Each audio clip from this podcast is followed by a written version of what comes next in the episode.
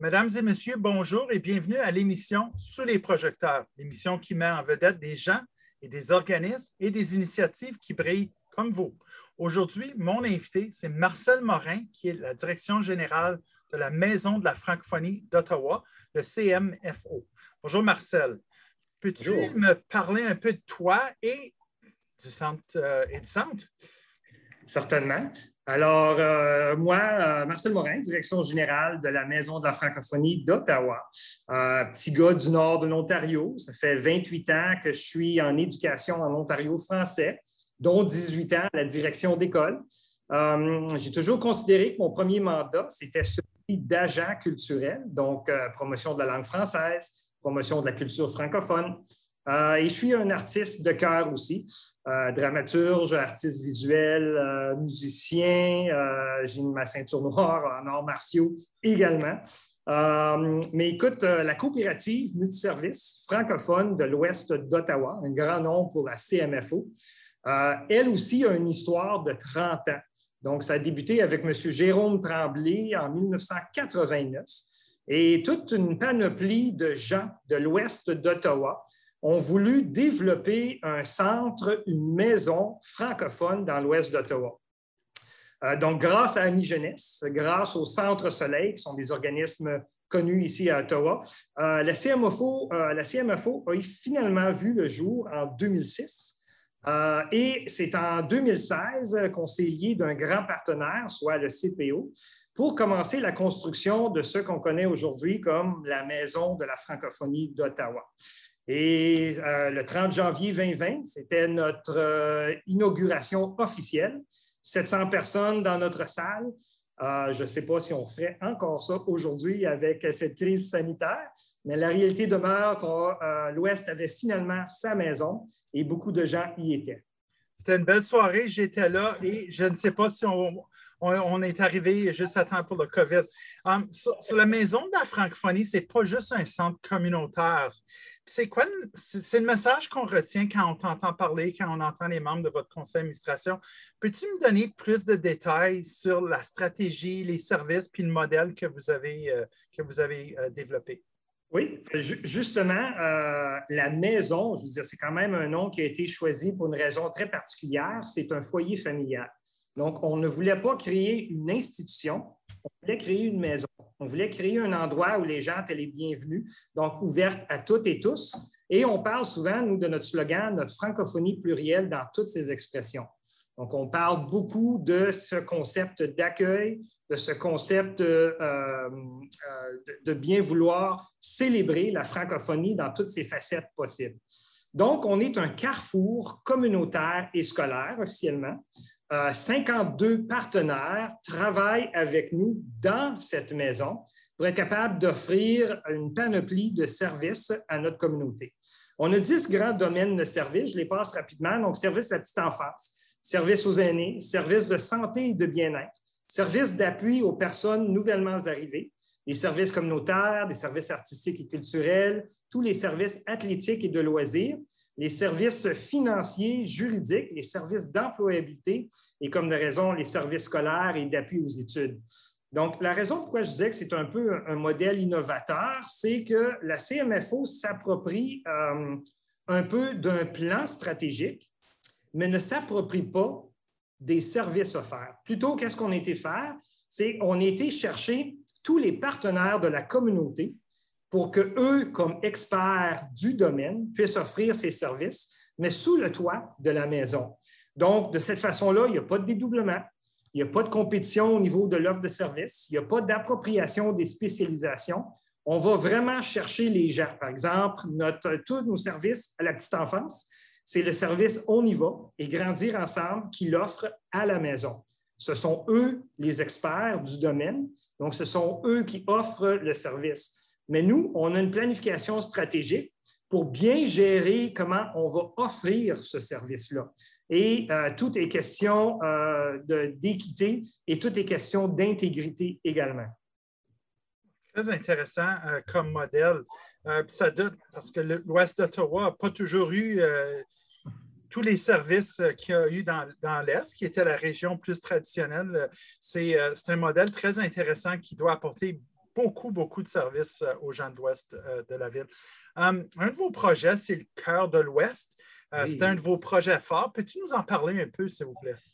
Le cœur de l'Ouest, c'est un de nos projets, comme tu as mentionné, donc bel et bien la chorale euh, elle est gérée par Maxime Bégin, qui est notre chef de chœur, Amélie Langlois, qui est notre accompagnatrice sur le piano, et elle a vu le jour en 2019. En 2019, avant qu'on savait que le contexte virtuel aurait pu être une option. Euh, donc là, le but de cette chorale-là, initialement, c'était justement pour arriver à l'inauguration de la maison à l'ouverture, on voulait faire une prestation musicale euh, pour être capable de bien présenter la maison et cette racine culturelle francophone. Et là, la crise sanitaire a frappé six semaines après notre ouverture. Mais dans ce temps-là, euh, Ronald Bisson, qui était le président euh, de la maison, a dit La pandémie a possiblement fermé nos portes, mais elle ne va pas réussir à fermer notre tête et notre cœur qui a été quand même assez euh, innovateur dans l'approche en voulant dire, bien là, il faut juste qu'on fasse les choses d'une façon différente. Et c'est là qu'on a développé notre chorale virtuelle. La chorale virtuelle, on a commencé avec 19 dames extraordinaires dans notre chorale euh, en présentiel. Et quand on a décidé d'aller du côté virtuel, on a ouvert à tout le monde. Mais quand on a dit à tout le monde, on ne s'attendait pas que c'était pour frapper la France, la Belgique, le nord de l'Afrique. Et tout d'un coup, un mois après, on avait 123 choristes qui étaient maintenant dans notre chorale de partout la planète. Donc aujourd'hui, on a également un orchestre symphonique de 20 musiciens qui, eux aussi, sont un peu partout en Ontario français pour être capable d'accompagner cette réalité-là au niveau de la chorale. On a une chaîne YouTube donc, chaîne YouTube de la maison, si vous allez voir, on a des spectacles. On a un cœur de l'Ouest junior virtuel et on a un cœur de l'Ouest euh, virtuel pour les adultes, donc 12 ans et plus. Euh, le scénario avec la chorale virtuelle, c'est que ce n'est pas tout à fait comme le présentiel. Il faut aller chercher nos 50 choristes, leur demander d'enregistrer leur voix de façon individuelle envoyer le tout à notre monteur. Et là, notre monteur est responsable de superposer les 50 voix, les 22 instruments, la pianiste, un par-dessus l'autre, pour être capable d'arriver à un son de chorale. Et là, on fait la même chose avec les images. Donc, c'est tout un travail de montage, mais si vous allez voir sur la chaîne YouTube, vous allez voir qu'est-ce que ça peut produire. Là, on est même rendu à un point où on n'a pas l'impression qu'on va retourner qu'en présentiel. On va demeurer en hybride parce que, un, on veut garder nos gens. Euh, et deux, on veut certainement s'assurer d'avoir cette belle réalité-là ouverte à notre francophonie plurielle dans toutes ses expressions. Ah, je me demandais comment vous faisiez ça parce que je ne sais pas, j'ai été avec un groupe qui a essayé de chanter Bonne fête à quelqu'un. Ça se fait très mal sur Zoom. Euh, chapeau à vous, puis euh, aux gens qui écoutent, je vous encourage à aller visiter le site web, euh, voir ça. Parle-moi un peu de comment le centre procède pour aider les francophones et les francophiles d'Ottawa à préserver puis valoriser leur identité francophone on parle de leurs identités avec un S. Oui, oui. Et, ça, c'est une très grande question euh, qui est la raison d'être de notre planification stratégique, basée de toute évidence sur le but de la planification euh, stratégique euh, à tout niveau. mais nous, on offre beaucoup une programmation qui vient valoriser le patrimoine linguistique culturel et historique. Et quand on parle à ce niveau-là, on parle autant de l'Ontario français que de la francophonie pan-canadienne que de la francophonie internationale. Elle est quand même toute interreliée et c'est important de bien la reconnaître. Donc, euh, on voulait améliorer l'offre de services en français dans la région. On voulait tenter de garder tout sous un toit. Donc, au lieu d'accueillir quelqu'un, par exemple, et de dire, viens chercher euh, ton offre de service côté scolaire ici, et là, ensuite, prends l'autobus, déménage euh, pendant 45 minutes, va chercher tes services de santé là-bas, prends un autre autobus, une autre journée pour aller chercher tes services au niveau de la petite enfance. Nous, on a dit, ce serait idéal de tout avoir sous une toiture. Donc là, la réalité où elle devient importante, c'est que notre offre de service, elle est beaucoup plus un service d'aiguillage au début pour être capable d'avoir les experts, qui sont nos 52 partenaires, à offrir un service à notre communauté, mais d'un corridor à l'autre au lieu d'une rue à l'autre. On voulait aussi développer une connaissance accrue des référents culturels. Est-ce qu'on connaît nos poètes djiboutiens, par exemple? Probablement pas. Est-ce que c'est quelque chose qu'on apprend dans nos contextes scolaires? Pas toujours. Donc là, on voulait vraiment être capable d'éveiller cette réalité-là. On a quand même euh, voulu contribuer à la vitalité, euh, au développement des communautés francophones et, comme de raison, la prospérité d'Ottawa. Donc, on travaille très fort à, ce que tout demeure euh, efficace et efficient au niveau des offres de services à tout le monde.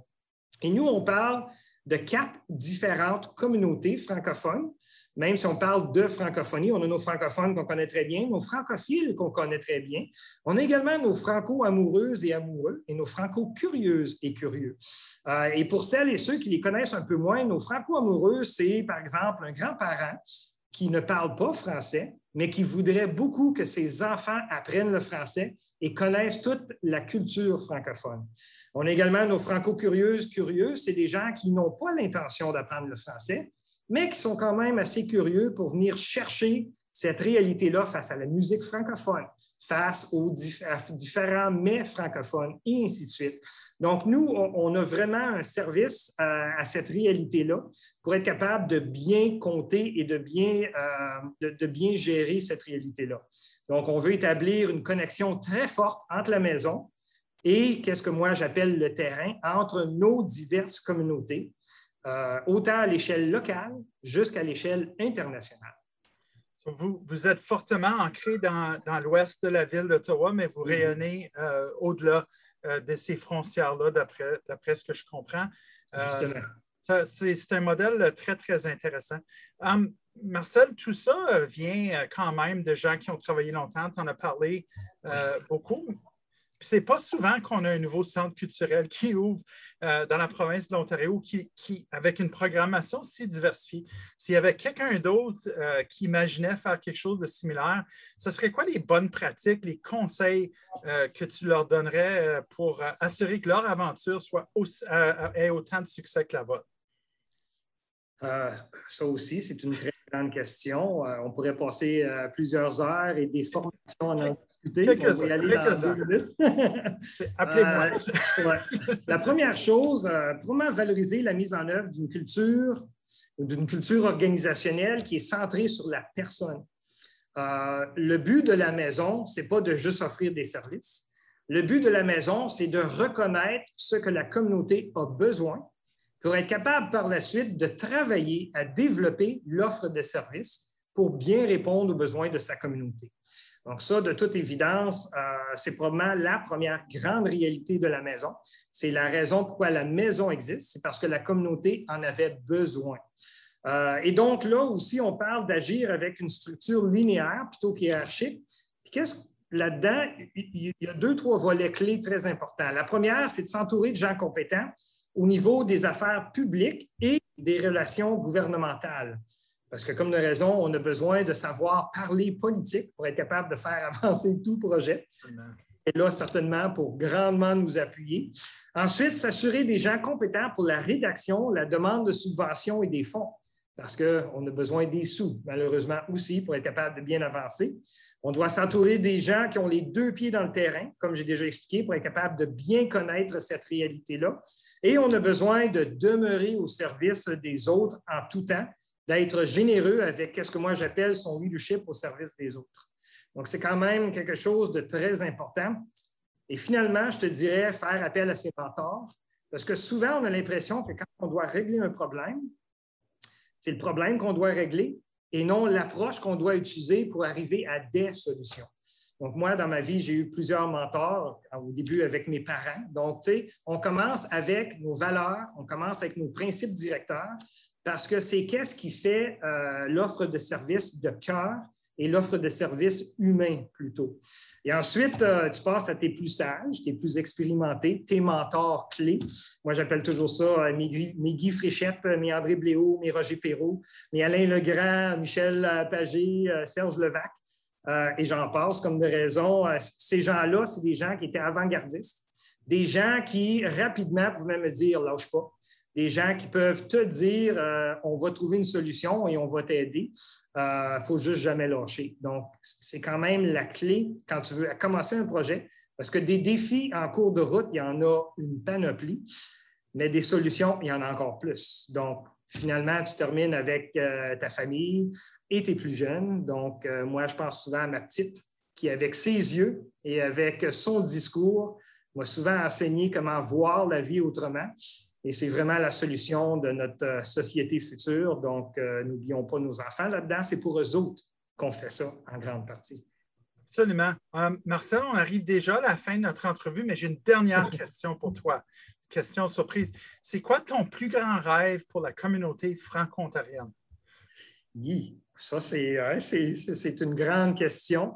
Euh, la francophonie en Ontario euh, a différents volets, a différents acteurs, des différentes actrices qui font de grandes choses euh, pour être capable de faire avancer la cause francophone. Moi, je pense que c'est très important de continuer ou encore d'améliorer à travailler mieux ensemble parce que c'est dans notre force de cette, puis ça revient à notre slogan, de cette francophonie plurielle dans toutes ses expressions qui fait que cette francophonie-là devient de plus en plus forte, de plus en plus euh, accueillante et, comme de raison, de plus en plus valorisée pour notre société future. Je suis content que, tu aies une belle vision, euh, puis il faut qu'on travaille tous ensemble pour, euh, pour euh, la réussir. Merci beaucoup du temps que tu as passé avec moi aujourd'hui. Je suis certain que les auditeurs, les auditrices ont adoré la discussion.